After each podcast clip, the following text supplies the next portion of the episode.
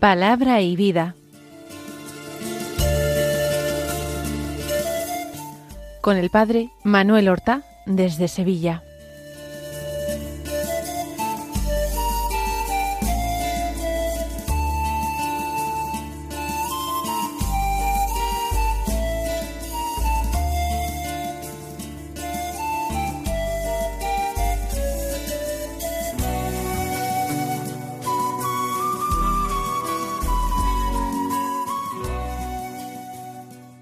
En el nombre del Padre y del Hijo y del Espíritu Santo.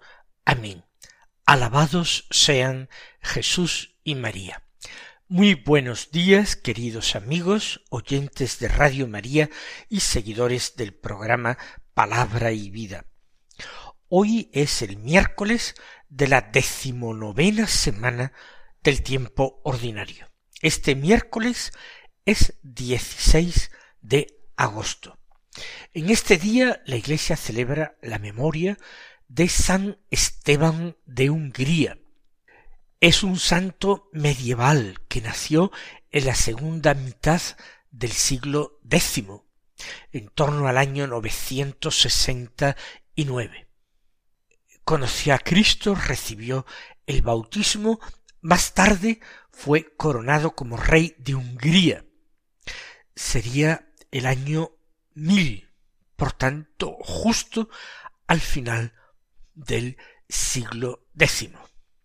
Y ahora todavía vivió en el siglo y ocho años. Y gobernó Hungría o una buena parte de lo que hoy es Hungría, la gobernó sin interés eh, personal, sin ambicionar riquezas ni poder, sino sólo con el deseo de hacer justicia, de aplicar los mandamientos de Cristo en esa difícil misión de gobernante. Fue un hombre que buscó y procuró ante todo la paz, que respetó a la Iglesia, pero no sólo la respetó, la favoreció y procuró dotarle de instituciones sólidas en su reino de tal manera que él trató de desenvolver bien la organización eclesiástica creando nuevas diócesis. Finalmente murió santamente en el año 1038, ante la admiración de sus súbditos que no habían conocido a nadie así, que ejerciendo la suprema magistratura la empleara no en propio provecho, sino en favor del bien común. Realmente un modelo para gobernantes hoy día. Vamos a escuchar la primera lectura de la misa de hoy, que es del libro del Deuteronomio. Va a ser la última vez que leamos como primera lectura el libro del Deuteronomio. Ya a partir de mañana terminado los cinco libros del Pentateuco, los cinco primeros libros de la Biblia, continuemos con el libro que sigue a estos cinco primeros, que es el libro de Josué. Pero eso será a partir de mañana. Hoy tomamos del capítulo 34 del Deuteronomio los versículos 1 al 12, que dicen así. En aquellos días Moisés subió de la estepa de Moab al monte Nebo del Pisgah, frente a Jericó. Y el Señor le mostró toda la tierra, Galaad hasta Dan, todo Neftalí, el territorio de Efraín y de Manasés, y todo el territorio de Judá hasta el mar occidental, el Negev y la comarca del valle de Jericó, la ciudad de las palmeras, hasta Soar. Y le dijo, esta es la tierra que prometí con juramento a Abraham, a Isaac y a Jacob, diciéndoles, se la daré a tu descendencia. Te la he hecho ver con tus propios ojos, pero no entrarás en ella. Y allí murió Moisés, siervo del Señor, en el territorio de Moab, como había dispuesto el Señor. Lo enterraron en el valle de Moab, frente a Bet Peor, y hasta el día de hoy nadie ha conocido el lugar de su tumba. Moisés murió a la edad de ciento veinte años. No había perdido vista, ni había decaído su vigor. Los hijos de Israel lloraron a Moisés en la estepa de Moab durante treinta días, hasta que terminó el tiempo del duelo por Moisés. Josué, hijo de Nun, estaba lleno del espíritu de sabiduría, porque Moisés le había impuesto las manos.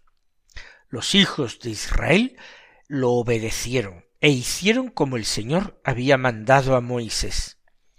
No surgió en Israel otro profeta como Moisés, con quien el Señor trataba cara a cara, ni semejante a él en los signos y prodigios que el Señor le envió a hacer en Egipto contra el faraón, su corte y su país, ni en la mano poderosa en los terribles portentos que obró Moisés en presencia de todo Israel pues es la conclusión del Deuteronomio, porque el Deuteronomio consiste en una serie de discursos de Moisés antes de su muerte. Y terminado este, este tiempo, terminados estos discursos, pues se narra la muerte de Moisés.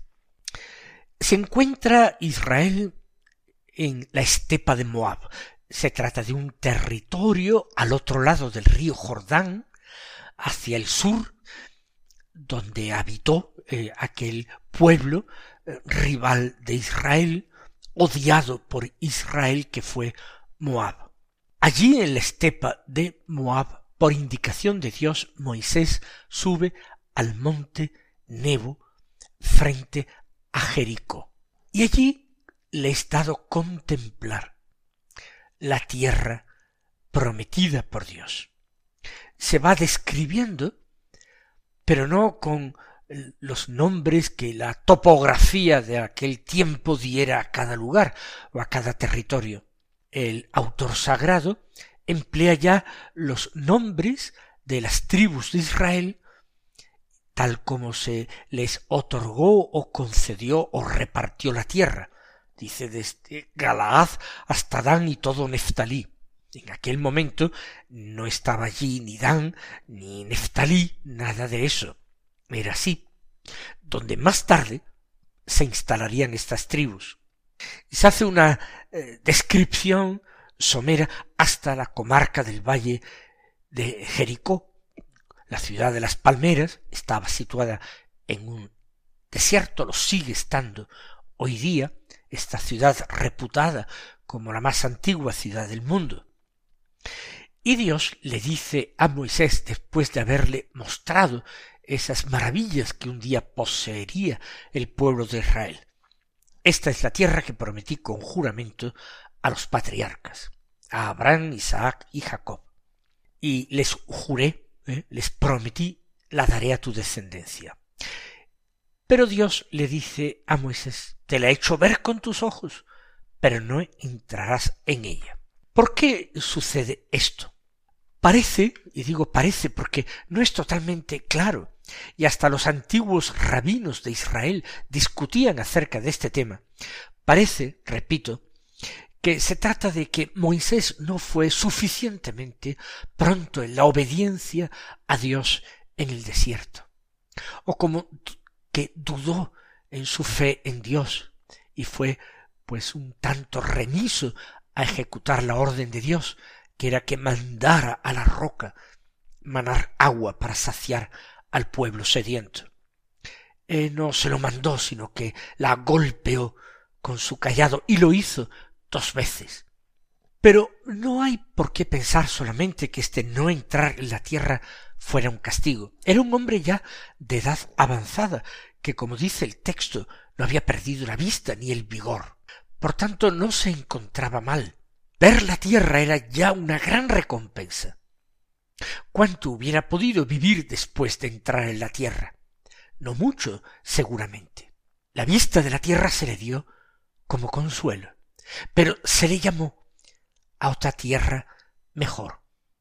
Se le llamó a entrar en ese paraíso que había perdido Adán.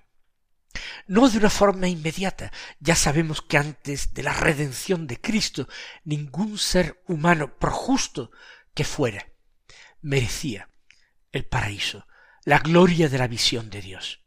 Pero Moisés ciertamente lo afirma la misma Sagrada Escritura.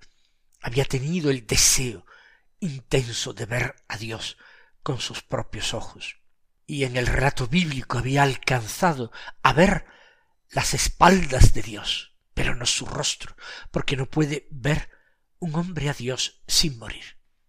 Pues bien, Moisés ya ha cumplido su la primera condición. Él muere allí después de la contemplación del premio, con el corazón henchido de esperanza y de alegría por haber cumplido él su misión, pero haber cumplido los planes de Dios para su pueblo y para él mismo.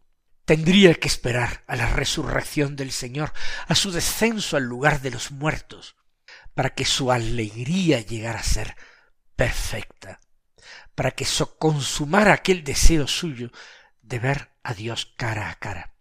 Ya se le había dado un anticipo, porque Moisés junto con Elías aparecen en los santos evangelios sobre el monte Tabor, acompañando a Jesús y conversando con él y contemplando su gloria, la transfiguración del Señor.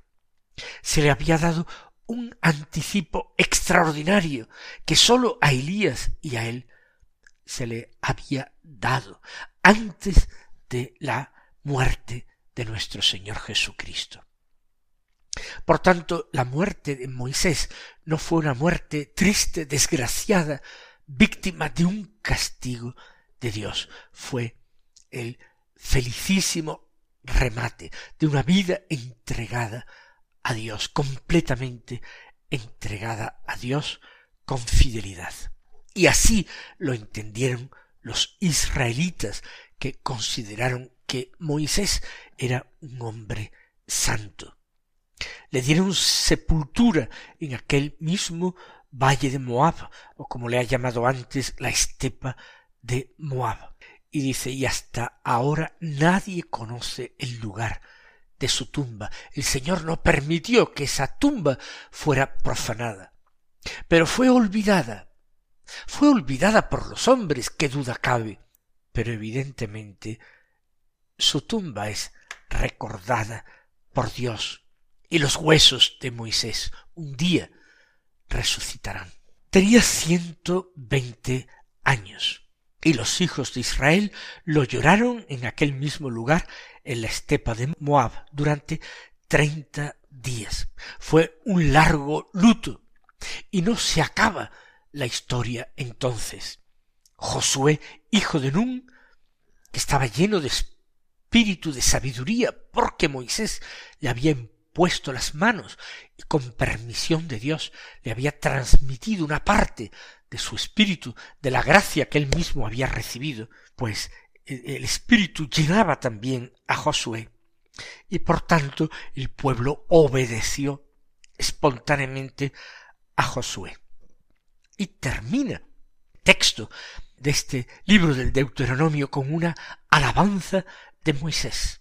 Eh, los hombres de Dios reciben siempre una alabanza y en este caso es el mismo Dios, el verdadero autor del libro sagrado, el que hace una alabanza de su siervo. No ha existido en Israel absolutamente nadie como Moisés, un profeta como él, con el que Dios trataba cara a cara. Nadie semejante a él en los signos y prodigios. Y los recuerda todos los que hizo en Egipto contra el faraón, las plagas de Egipto, ni todos los portentos que obró en su estancia en el desierto, la apertura del mar rojo, la roca que mana agua, el maná que cae del cielo, las codornices que también son abatidas para dar carne al pueblo, todo aquello y el don de la ley que él recibe en sus propias manos, todo eso habla en favor de Moisés. Nadie dice volvió a surgir como Moisés. Podríamos decir que se le acercó en grandeza y en prodigios Elías, aunque Elías también tuvo en su vida episodios de debilidad. Pero nos quedamos con esta alabanza grande, en esta verdadera canonización bíblica de este gran personaje del Antiguo Testamento. Que el Señor nos conceda, por una parte, seguir sus pasos, convertirnos en amigos de Dios, conversar con nuestro Dios, que es el Hijo del mismo Dios encarnado, conversar con Él cara a cara, contemplarlo y recibirlo en la Eucaristía cada día, escuchar su palabra directamente de Él y dejarnos también conducir por este hombre que nos entregó de parte de Dios los diez mandamientos.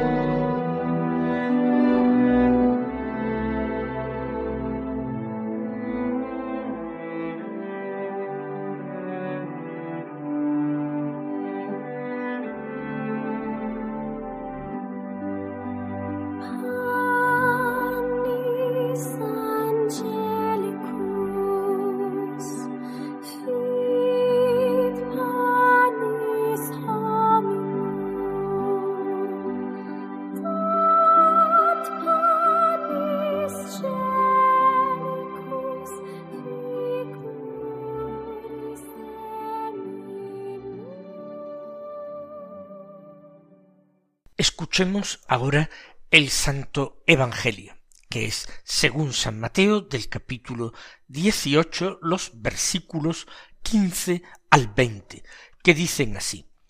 En aquel tiempo dijo Jesús a sus discípulos, Si tu hermano peca contra ti, repréndelo, estando los dos a solas. Si te hace caso, has salvado a tu hermano.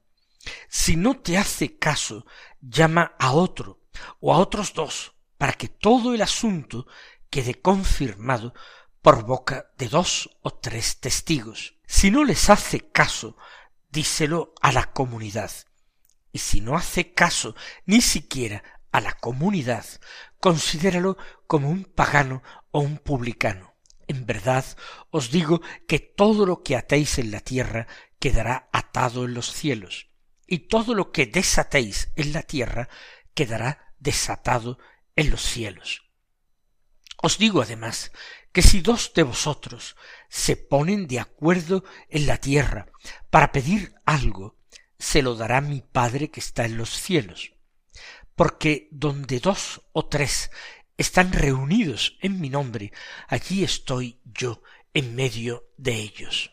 El Evangelio de hoy nos da algunas importantes y concretas lecciones, enseñanzas para nuestra vida diaria. En primer lugar, se habla de la corrección fraterna. En segundo lugar, se va a hablar de la importancia de la oración, de la súplica en común, comunitaria. En cuanto a la corrección fraterna, hay una expresión que puede resultar ambigua o difícil de entender. Si tu hermano peca contra ti, ustedes pueden argumentar diciendo que nosotros no pecamos los unos contra los otros. El pecado es una ofensa contra Dios. Por tanto, siempre que pecamos, pecamos contra Dios. ¿A qué entonces se refiere a Jesús?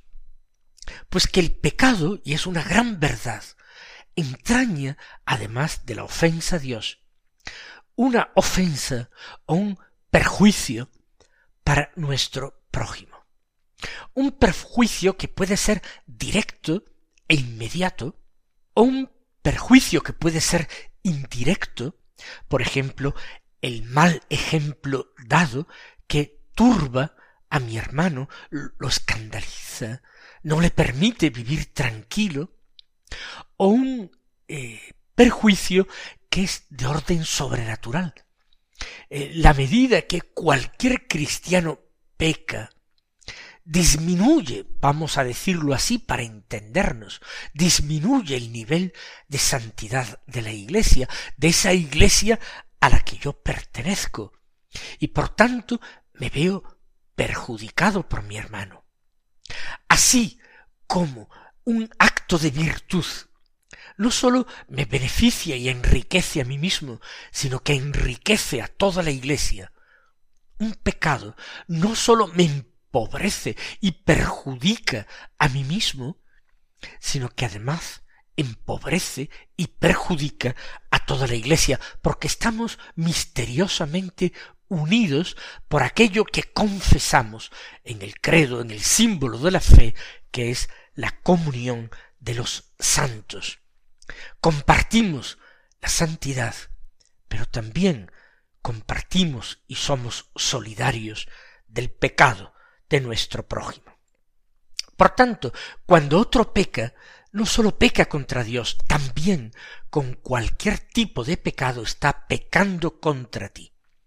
Y la caridad, el amor a nuestro prójimo, exija que yo haga lo posible para recuperar a mi hermano. Ciertamente una reprensión no siempre podrá realizarse como uno imagina, dirigiéndose al otro y diciéndole has pecado, conviértete. Habrá que hacerlo con prudencia, con delicadeza, con finura interior. Por eso dice a solas. Dentro de ese a solas no es ya no avergonzarlo reprendiéndole en público, es también haciéndolo con la mayor delicadeza posible. Y Jesús establece los pasos a seguir. Primero llamar a dos testigos, si no hace caso, para que se, se vea que no es una pura cuestión mía o una opinión mía. Y después a la comunidad, a la iglesia, y si no, es que esta persona, a la que no le importa la comunidad, se ha situado fuera de ella, y por tanto ya no es en ese sentido ni debe ser tratado como hermano, sino como si fuera un extraño. Y luego Jesús habla de la oración, de la oración de súplica al Padre, y le da y nos enseña a darle una importancia extraordinaria a cuando esa petición es realizada por dos o tres reunidos en el nombre de Jesús, porque dos o tres que se aman y se unen en una misma aspiración son viva imagen de la Trinidad. Y por tanto Jesús está allí también, uniendo a ellos su propia oración al Padre, y esa oración resulta infalible. Mis queridos hermanos, que el Señor os conceda sus bendiciones y hasta mañana si Dios quiere.